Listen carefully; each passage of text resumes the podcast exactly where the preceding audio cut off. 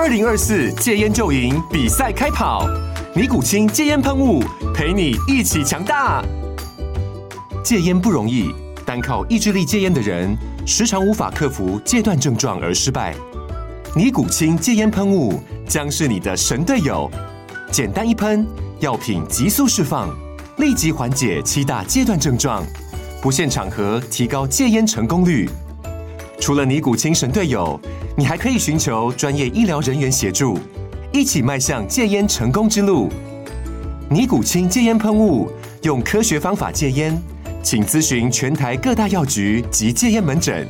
本广告由尼古清戒烟喷雾、卫部药书字第零二七八三五号提供。嘉安嘉护股份有限公司，台北市中山区民生东路三段二号十楼，北市卫药广字第一一三零三零一九零号。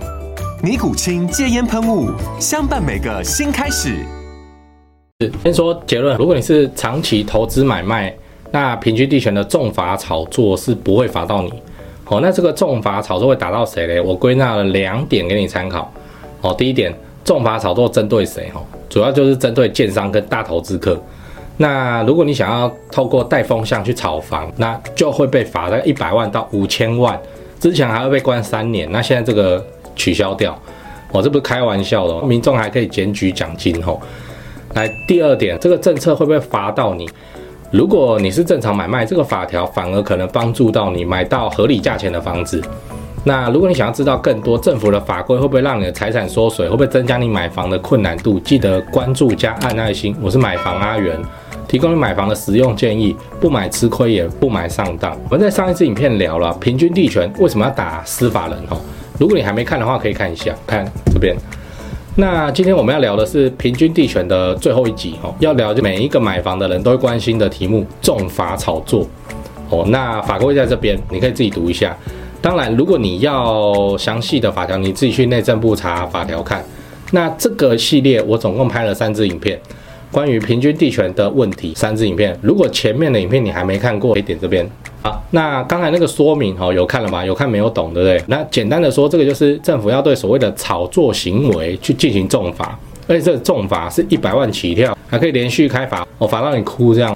所以这个事情大家都还在观望，这个政策到底会不会影响到我们这些普通乡民？会不会买个房子就被人家误认为炒作，被检举、被重罚这样？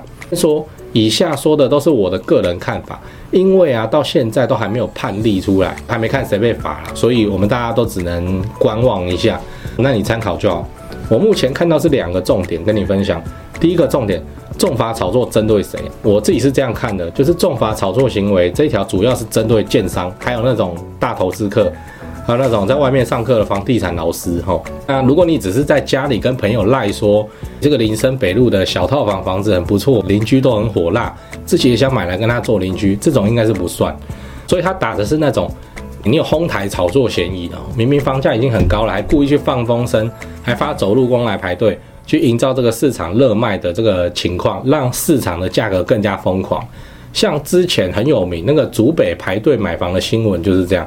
你应该有印象，啊，这个多夸张！不是说大家都买不起房子，而且竹北房子多贵，怎么会需要漏夜排队？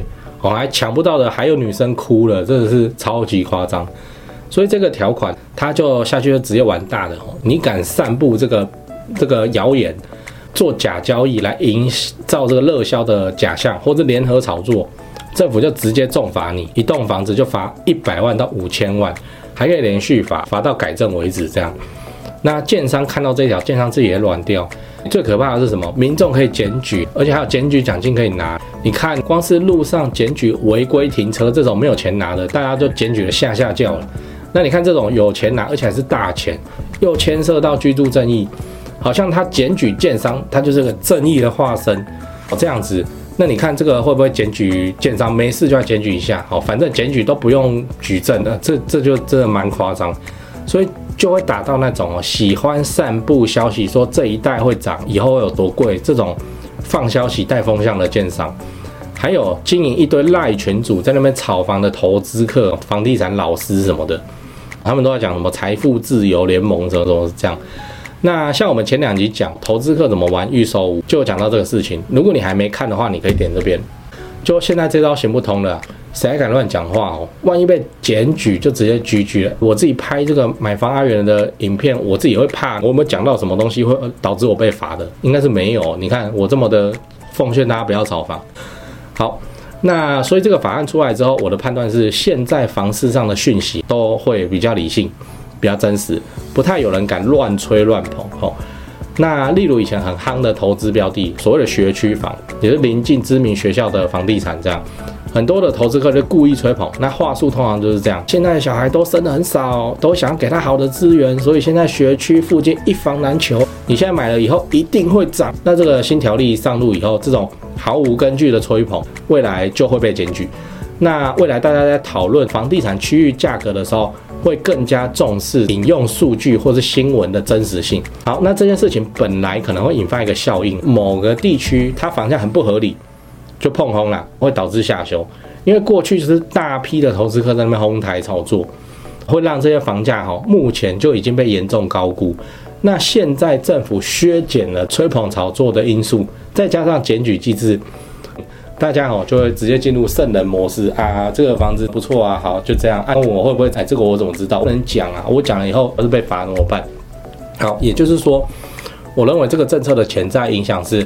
会让各地区的房价趋于真实，当然转变是需要时间的，但早晚你会看到这个区域房价哦更合理的结构，不会再出现很纳闷，呃为什么那个地方可以一平卖开这个价钱，还有人排队哦上新闻了。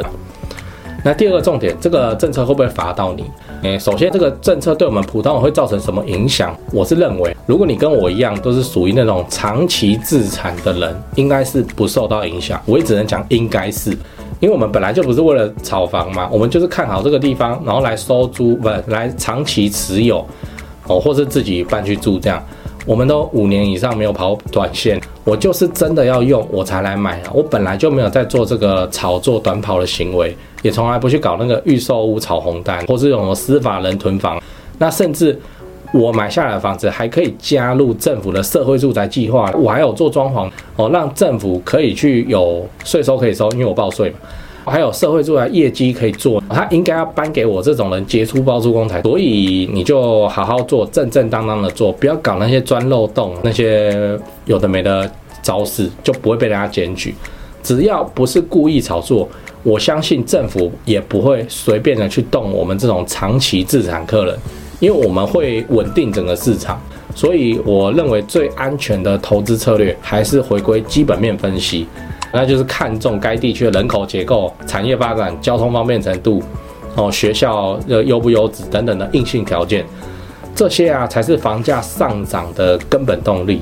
那也不要去依赖所谓的内幕消息，那个政策一变，今天的内幕可能马上就失效了。但是你买的房，当时听内幕去买的房，未来是不会有人帮你缴贷款的，你要自己处理。讲完了，那我们再回顾一下。